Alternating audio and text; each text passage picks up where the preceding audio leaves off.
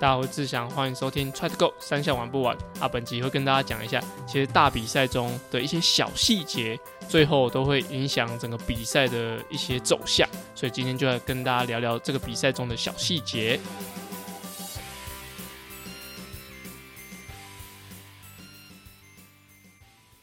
大家好，我是志祥，欢迎收听 Try to Go 三项玩不完周四的子节目。原本为 Try Young 铁人三项频道的内容，目前整合为 Try to Go 三项玩不完周四的节目。希望把资讯统一在同一个 Podcast，让更多喜欢铁人三项、想了解铁人三项的人都可以来这边收听。好哇，其实这一周就是上一周资讯量真的是太多太多哈。在周末的时候，其实我参加了 Bluff Lock 的一个线上的，它是。它除了是审查成绩以外，它会有做一个教练搜寻的一个平台，那也受邀去参加这个活动。主要是他们是提供他们的概念，然后给一些像因为之前在田工厂上班，那就会有一些办活动啊，或者说一些办训练营的内容都可以在那边上架。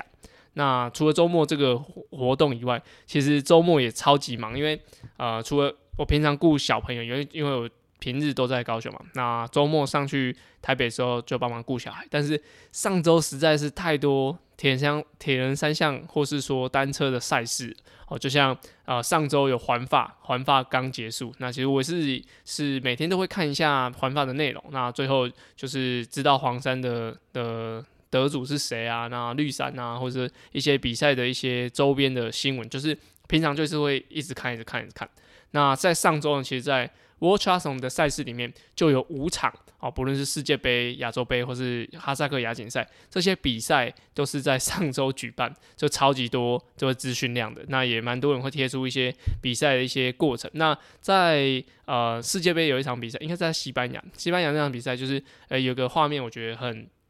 让我印象深刻，就是他的比赛的赛道，单车的赛道的路线就是在操场那边。那我觉得这个就是对我来说，我觉得是。呃，很冲突也很无力的一个点，对，因为我们之前在不论是国训或者说在北体的时候，就是任何地方啦，应应该说台湾任何地方，操场都是不可以骑脚踏车的。那其实是不可以在 PU 上面骑脚踏车。那呃，其实，在训练上，我觉得如果说这个器具就是像比如说单车或甚至滑板车，这个器具是是可以帮助选手成绩提升，那也不会有什么危险性的话。其实我觉得应该要可以开放，甚至到就是国训队这么的呃，应该说单一使用群，就是只有竞技选手会使用的的情况下，在不要影响其他人的情况，那我觉得使用单车来帮忙配速，我觉得是很好的。那但是我们得到了一些一些反应，都是比如说。呃，操场不能骑脚车，是因为哦会撞到人啊，很危险。那我们就说，哎，那我们可以挑一些时段啊，怎样？那他们的回答是，哦，那操场那个 PU 的材质啊，其实那个脚踏车轮子过去会把它踩坏，干嘛？哦，真的听到这个就就觉得很无力啊，因为你看世界杯的比赛，可以把整个赛道用到就是操场上面，就是 PU 的操场上面去骑，是竞技哦，那也是可以集团骑乘这样，就是。难道这样子的的情况，他们的 PU 不会坏掉吗？还是说台湾的 PU 比较差？那我就觉得啊，问到听到这个就操场会坏掉这件事情，我就觉得非常的无力。那另外一个就是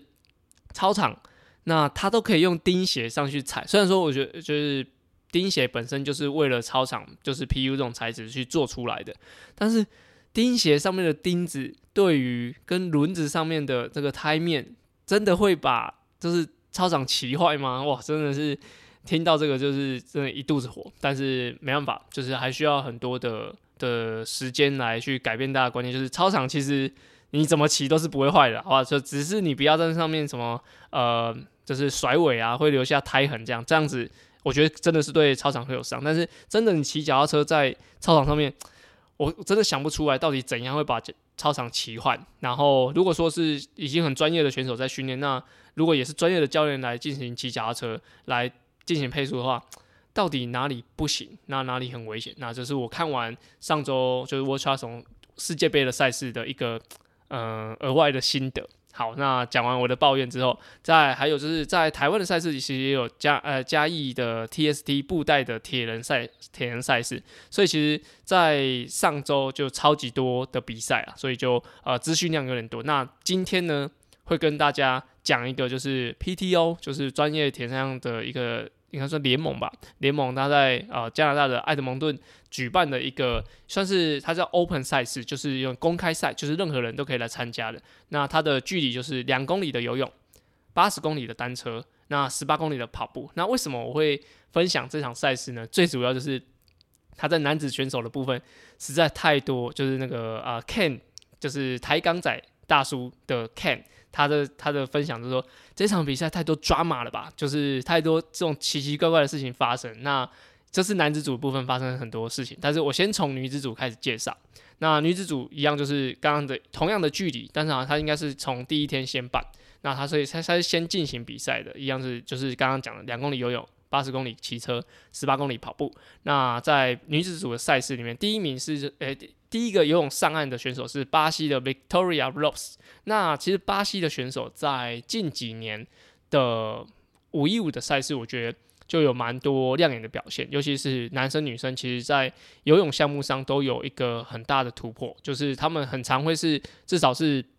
前三名的选手上岸。那这场比赛在埃德蒙顿的这 PTO 赛事也是有巴西选手就是率先上岸，所以其实我觉得他们在近几年的游泳。来说，我觉得是有蛮大的突破，但是他在单车赛段就被地主的选手 Pola Fendley 那可以追住追过。那这个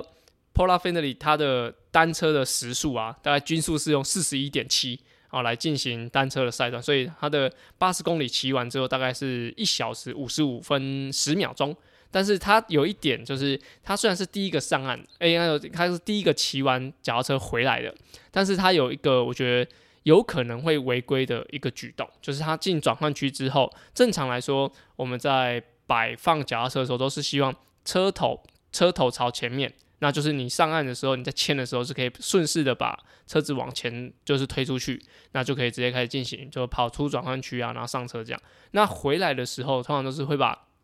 前轮那往就是停车柱，或是说像台湾都是比较多的立车架，就是杆子这样，通常是把前轮往往里面放进去，那就是正常都是这样子的方式来进行。但是这个选手他既然就是回来之后，他把后轮往内放。那我记得在 w a t c h s o n 的赛事里面，这样其实是违规。然后 w a t c h s o n 就是很多规则的一个一个一个联盟啦，好，就是但是以规范这是 w a t c h s o n 的赛事来说，这是应该是违规。我印象中是违规，就是你不可以把后轮往里面放。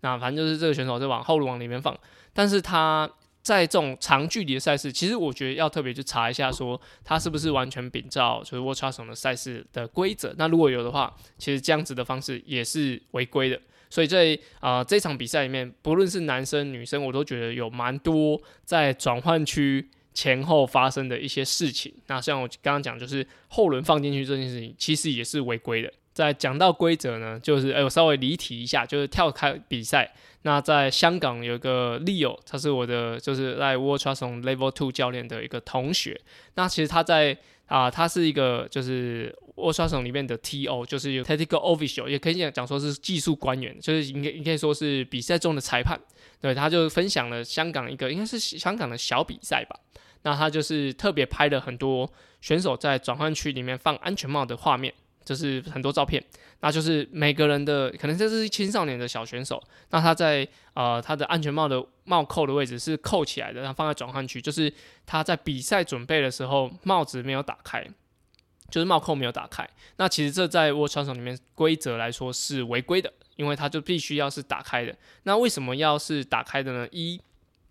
我猜是因为他很怕选手直接戴上来，就是从从下巴这样直接套进去，就是它的帽扣是没有打开，它直接用拉的方式。那这个是会对于安全性上会有一些疑虑的，因为你直接拉下来，代表说你也可能在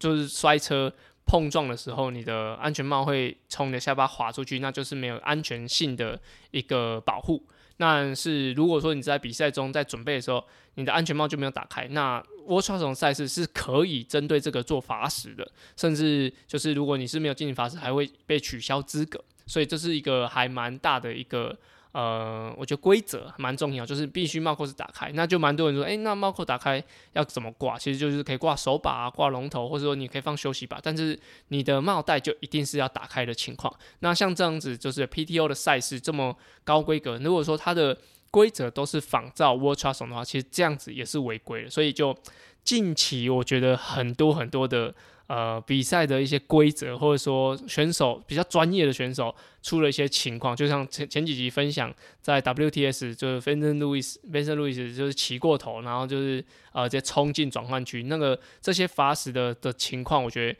都是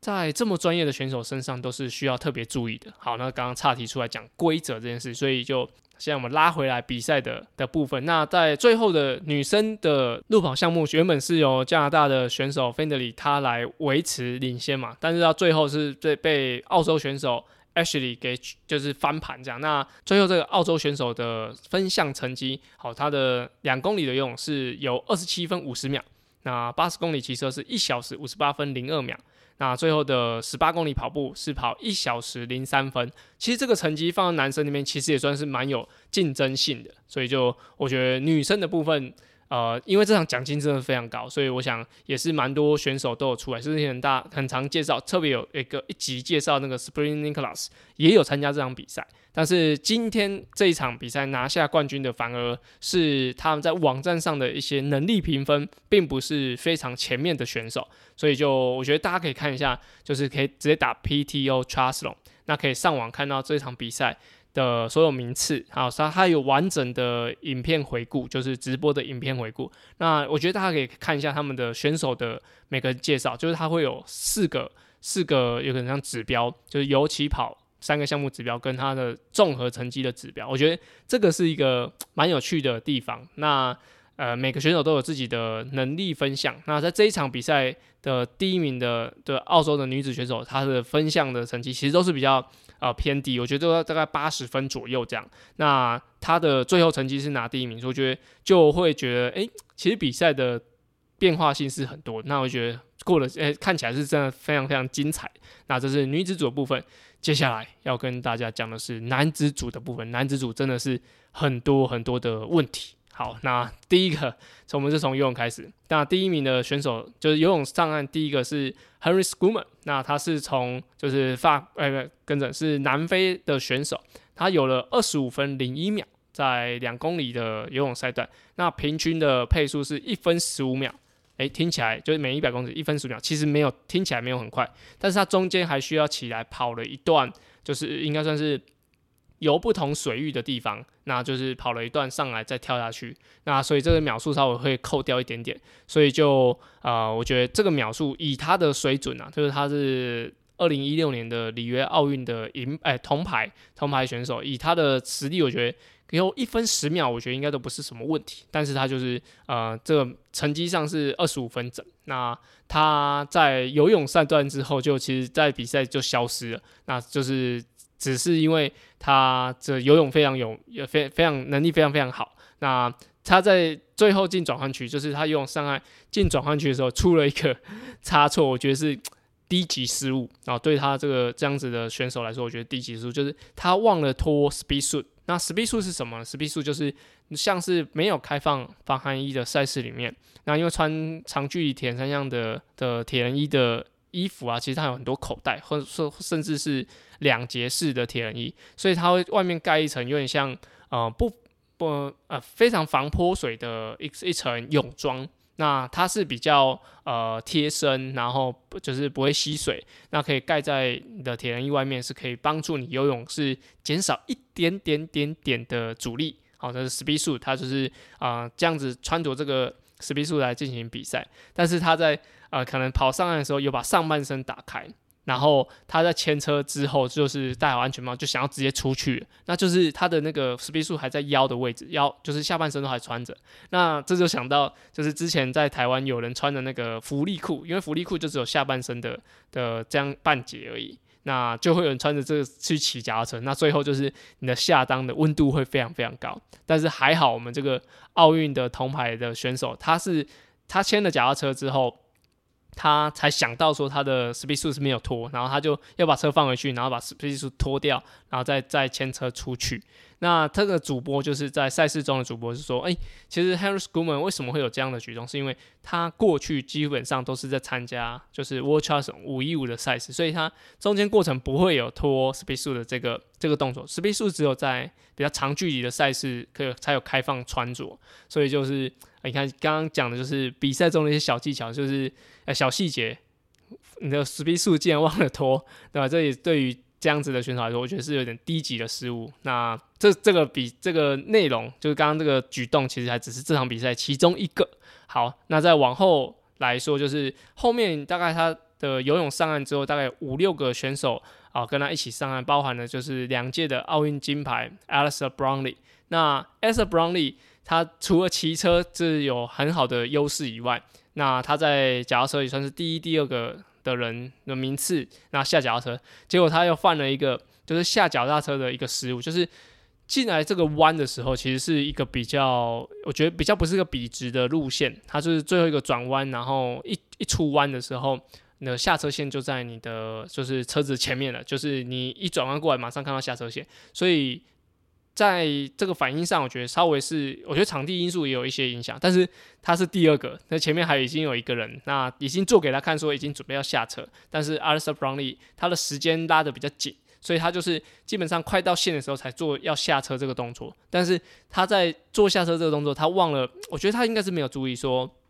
他的坐垫后面有一只水壶。那他就是一刚刚下车的时候脚去碰到水壶，他可能知道如果这样子下去他可能会跌倒，所以他就是。再重新把脚跨回去，然后再重新跨一次要下车这样，所以但是这个时间点刚刚讲就是一出弯就遇到下车线，这个时间点他已经前轮已经压过了下车线，那其实他已经违规，结果他下车之后他又绕了一圈，把车子往后牵，然后过了下车线，再再重新牵进去。有点像是弥补这个动作，但是其实这个动作应该是已经违规，就是你不管有没有再重新做这个动作，应该都是需要经过罚时。那奥运金牌也会遇到这种情况，所以真的是最近的比赛真的是太多在转弯区发生失误的情况，而在呃澳洲的 Casey Smith，他也是在跟他跟他是在后面的集团。然后他也是要进下车线的时候，他我目前看影片啊，他也是他的卡鞋应该是反过来。大家知道穿卡鞋，假如要下车的时候，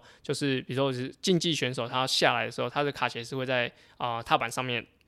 然后那个时候我看他的卡鞋可能是翻在地上，然后他一踩。然后就是因为他的卡鞋跟地上磨到，然后往上弹，然后让他有点重心不稳，整个人摔倒。对，就这么职业选手，就是下车下车动作也许做了五六百次，然后他还是在下车线前跌倒，然后就是整个装备散落一地啊，然后应该也会很大的去影响到他的心情。所以就是这些转换的动作，我觉得。如果说你是一个比较青少年的选手，或者说你是要在比赛节奏比较快的的赛事中的话，我觉得这些小动作一定要把它变成是非常非常流线的，就是非常非常流畅的，那可以让你在比赛中可以很自然而然的做出呃符合规定，然后又流畅的动作。我觉得这是非常非常重要的一件事情。好，讲完了就是下车的这些 drama 之后呢，那要进入到路跑部分。那路跑的时候，其实。Alissa Brownlee 他们还是保保持在第一名的第第一、第二名的位置。那另外一个选手，法国的 Sam Ledong，那他也是啊在保持在前段。然后我这时候就必须要讲说，就是顺泽公的神帽实在太厉害了啊！但这这只是我自己 自己看完这场比赛呃就说的说的一个内容了。那就是在原本刚刚 a l i s a Brownlee 跟这个 Sam 他在前面的的集团大概领先一分半左右。然后一下脚踏车，艾瑟布朗应该跑不到五分钟吧，他就有一个比较像呕吐啊，那他腹部应该是那种缺氧痛的感觉，那就直接停下来。那那个画面直接带到就是后面的那个伊登跟布伦菲尔特，就挪威这两位选手，其实接得很近，就是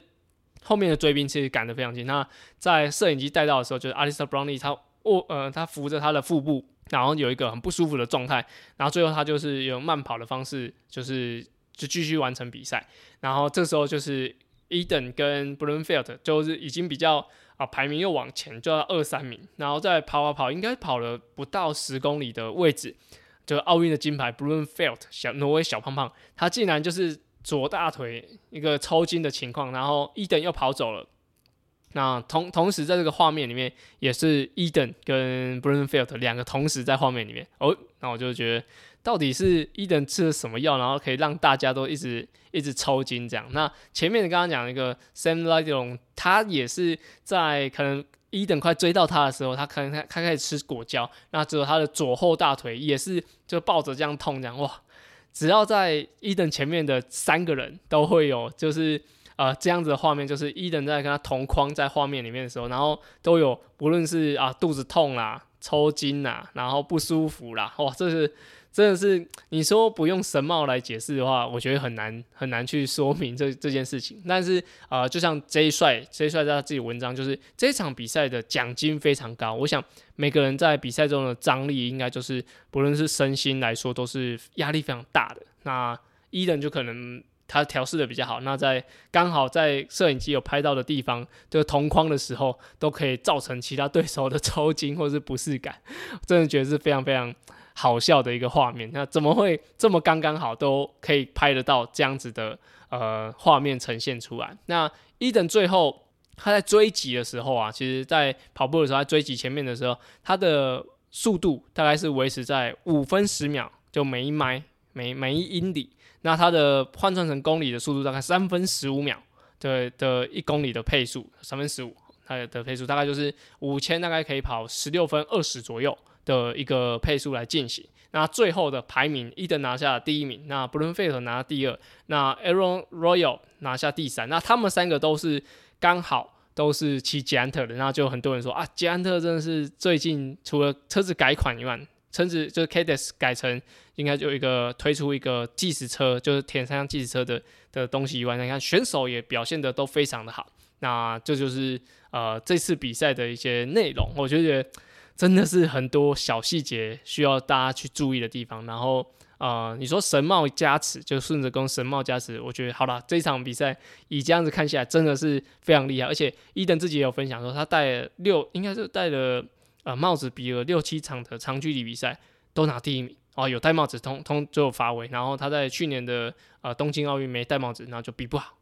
就是都市传说，然后你可以说这是迷信，但是我觉得这就是一个很棒的一个话题。那台湾也有很多新闻在分享伊藤又拿冠军这件事情，我就觉得好，我们就继续看说他这个神帽可以发挥多久的时间。现在已经哦好几年了，真的是我觉得非常非常厉害。那我们就继续观察下去。而这一场在加拿大的啊 PTO 的赛事，其实我们有听众。Justin 就之前有用语音留言给我们啊鼓励的 Justin，他也有参加比赛，而且他这一场比赛他获得自己组别的第二名，哇，真的是非常厉害。因为 PTO 的这个赛事，你可以说是啊，我觉得算是自自己报名参加，然后它是一个规格比较高的一个赛事。虽然我觉得说参赛人数不会像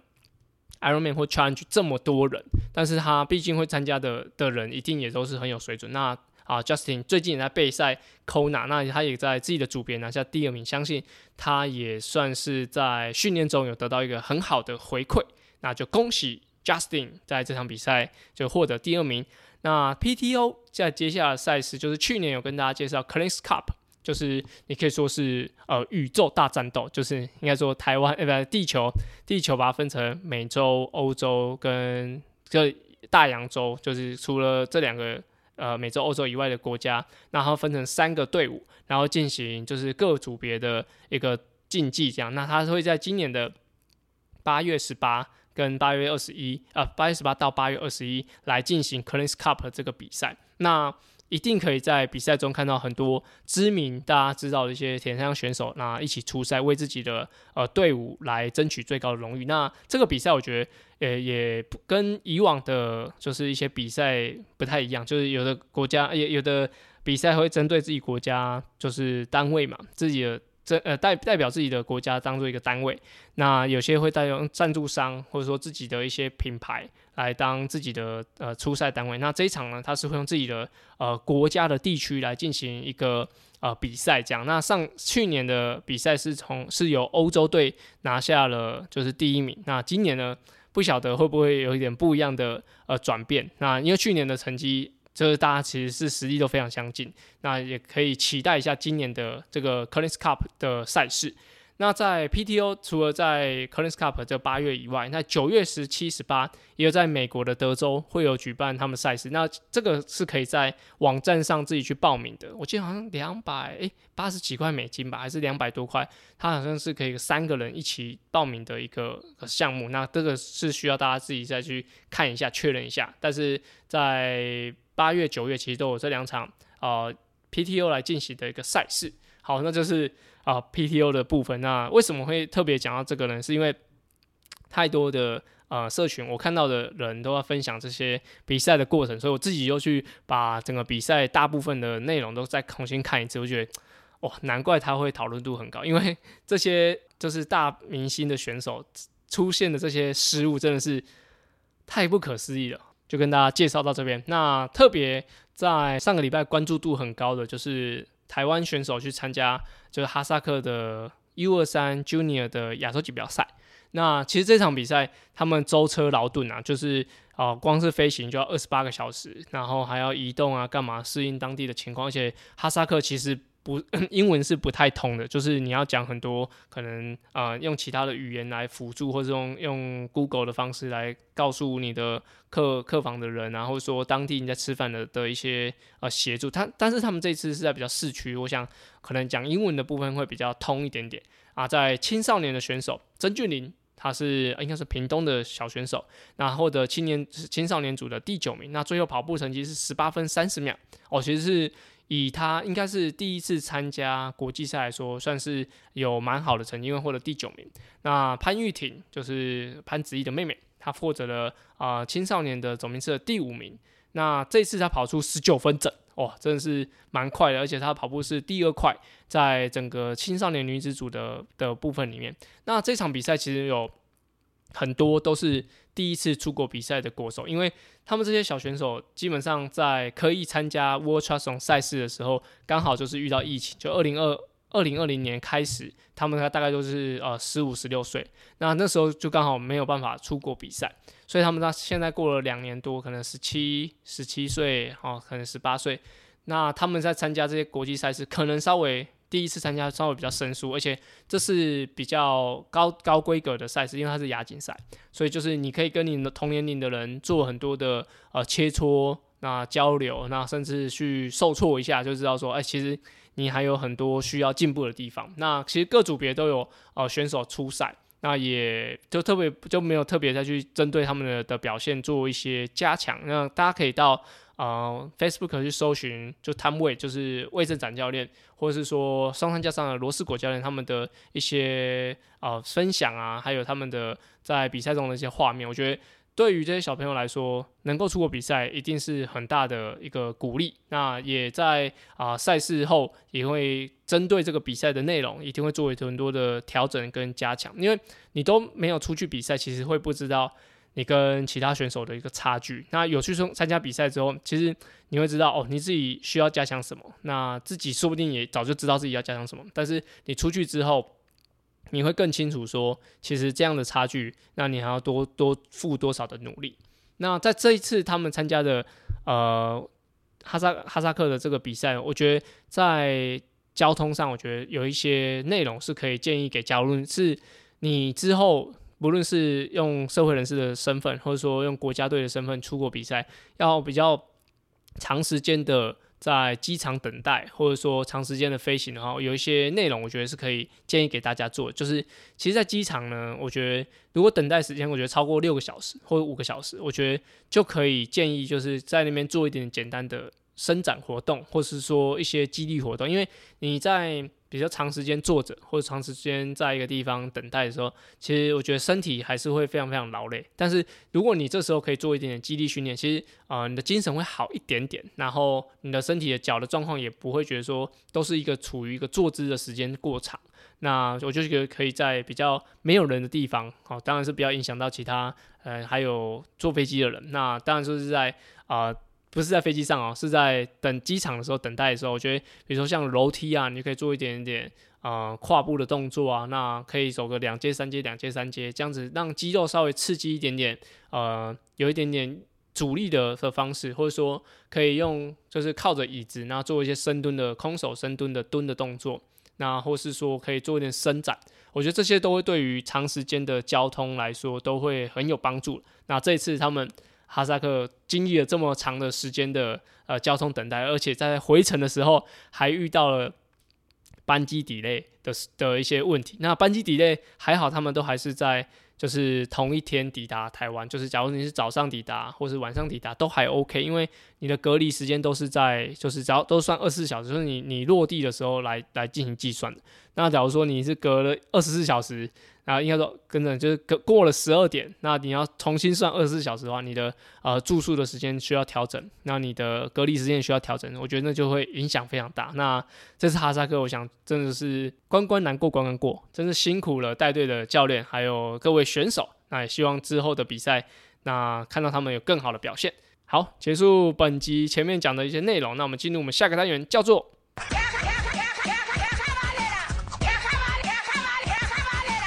卡卡班内啦，卡卡班内是在 Try Young EP 五十开始的新单元，主要卡卡班内来自于口口相传的 Kuso 故事，而在节目里，这就要用来审视我自己现在练的方向到底对不对。现在哦，这一集就会讲很多到底练的对不对。然后有时候卡卡班内反而会有不一样的收获。而在这个单元的灵感来自于我教学，还有听众留言。所有问题都欢迎到 Apple Podcast 或是 Try to Go 三项玩不完的 IG 留言哦。好，那本集卡卡班呢跟大家分享一个训练的心态，是我。最近自己呃面临到的，因为我最近在准备可能十月份的一些田径赛，那田径赛我就选五公里的赛事，那所以我最近的跑步的不论是强度啊、量啊，或者说一些基本的整个啊比例啊训练的比例都非常非常多，那我有觉得慢慢的。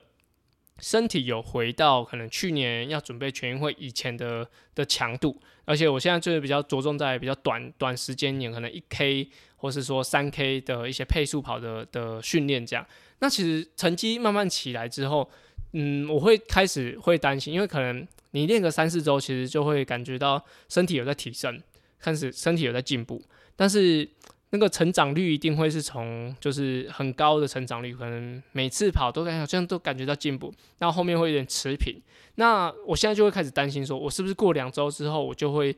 到达到达我一个训练的这个高峰期，那就是比较不会啊再持续进步。那这个心态，我反而是觉得说，在训练的时候，不论你是。受伤回来的，或者说你刚从呃一个休息的阶段结束，要开始进行训练，或者像我一样很久没有训练要恢复训练的人，那你们的呃准备的时候，我觉得我也会这样告诉我自己，就是啊你不要太太在意那个成长率。反而是要去看每每一趟的秒数跟心跳，或者外在环境的影响，因为现在很热嘛，外在环境的影响是不是有让你的身体有持续接受不一样的刺激？那你其实你应该可以知道，就是比如说慢慢靠近了你以前的啊，接近你以前的成绩之后，你可能会觉得好像开始要停滞了。但是这个时候，反而是我会告诉我自己，就是把目标再设远一点。就是，嗯，如果说你觉得你的停滞的点就在这个位置的话，你可能你你真的练到那个位置，你可能就会停滞。但是我我把我的目标放得更远的话，你反而是好像停滞以前觉得这个是停滞点，反而会变成一个一个呃中继站而已。就是你过了这个点，然后继续可以往前这样。所以我就会会蛮建议，就是一是不要看你的训练成长率。那二的话就是，如果你真的快到停止点，要把目标再赶快往前设一点，你才会有一个突破的感觉，才不会所以说好像我再怎么练就是这样而已。所以就呃不要被成长率给给欺骗了。那第二个就是你可以把目标再设远一点，我觉得这会是比较好的情况。但我觉得远。也不代表说要好高骛远，就是你可能知道这段时间你可以进步到什么程度，那就尽量的去达到这样子去的的目标。那我觉得这是会更好的，就会帮助你很久没训练的人，其实呃会增加很多信心去去突破你过往的一些成绩。好，那这是卡卡版的内容。好，那本集就到这边。如果有什么问题或者想分享的，都欢迎到 Apple Podcasts 或是 Try to Go 三千玩不完的 IG 留言。那我们就下集节目见喽，拜拜。